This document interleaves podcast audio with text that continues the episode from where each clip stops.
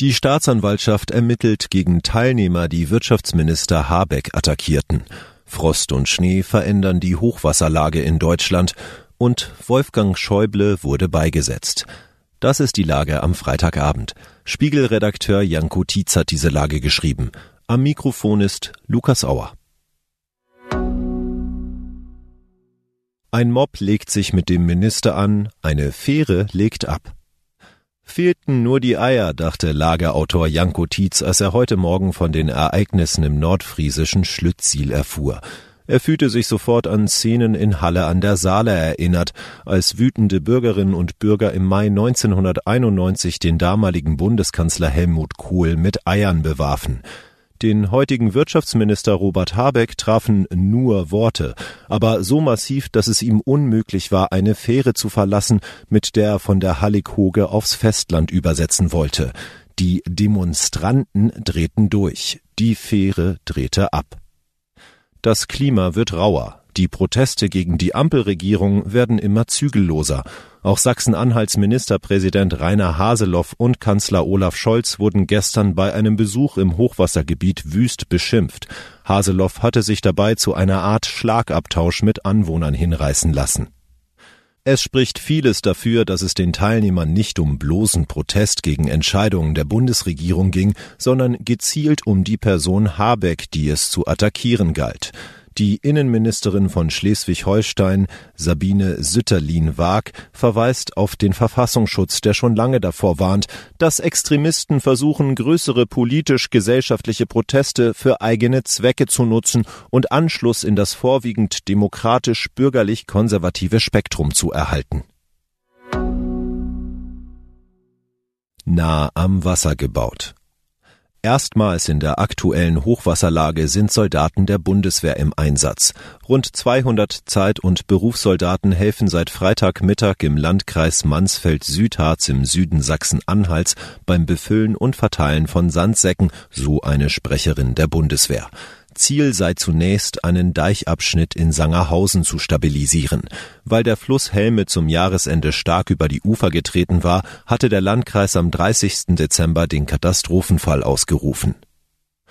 Hubert Gude und Levin Kubet waren in den vergangenen Tagen in der Region um Oldenburg und berichten, wie engagiert die Bewohnerinnen und Bewohner versuchen, die Wassermassen zu beherrschen.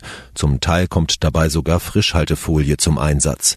Die Profis von THW und Feuerwehr gingen die Lage sehr ruhig und routiniert an, ließen sich von niemandem stören, bauten die mobilen Deiche auf, schichteten Sandsäcke, so Levin. Das THW, wo die meisten Einsatzkräfte Ehrenamtliche sind, profitiert dabei sehr von den Festtagen. Viele haben Urlaub und können so beim Hochwasserschutz helfen. Mit Disziplin ein letztes O oh, du Fröhliche. Der an Weihnachten verstorbene CDU-Politiker Wolfgang Schäuble ist in seiner Heimatstadt Offenburg beigesetzt worden. Bei einer öffentlichen Trauerfeier nahmen Angehörige und politische Weggefährten am Freitagmittag Abschied von dem ehemaligen Bundestagspräsidenten. CDU-Chef Friedrich Merz würdigte in einer Trauerrede Schäubles Lebenswerk bei der Zeremonie. Wolfgang, du hast Großes geleistet und es ist gut geworden.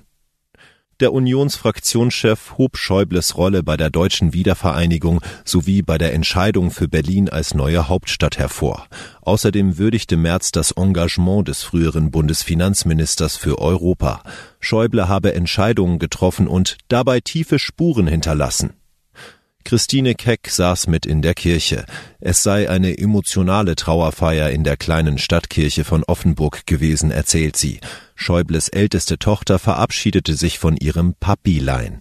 Er habe alle seine schwindenden Kräfte mobilisiert, um nicht in der Klinik, sondern zu Hause sterben zu können, erzählte die Tochter. Zuvor sei die Familie noch einmal zum Nachmittagsgottesdienst an Heiligabend gegangen und habe O du Fröhliche gesungen. Ihr Vater habe ihr gezeigt, was es heißt, in Würde zu sterben. Spätestens da hatte die Hälfte der Gäste in der Kirche Tränen in den Augen, auch die Personenschützer vom BKA, erzählt Christine. Was sonst noch wichtig ist. Berlins Bürgermeister und Schulsenatorin bestätigen Beziehung. Die pikanteste Personalie der Berliner Politik ist bestätigt. Der regierende Bürgermeister Kai Wegner und Bildungssenatorin Katharina Günther Wünsch sind ein Paar. Ihr Anwalt beteuert, beide würden Privates und Berufliches strikt trennen. Deutsche Bahn bietet Lokführern offenbar flexiblere Arbeitszeitmodelle an.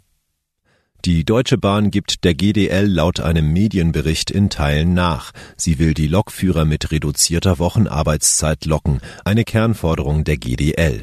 Frei wählbar wie in einer Cafeteria, so der Personalchef.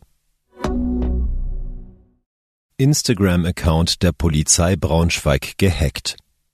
Die Polizei will auf Social-Media-Kanälen Sicherheitstipps geben, doch Beamte aus Braunschweig wurden jetzt selbst Opfer eines Hacks. Den betroffenen Account haben sie noch immer nicht zurück. Soweit die Lage am Abend. Alle aktuellen Entwicklungen finden Sie auf spiegel.de.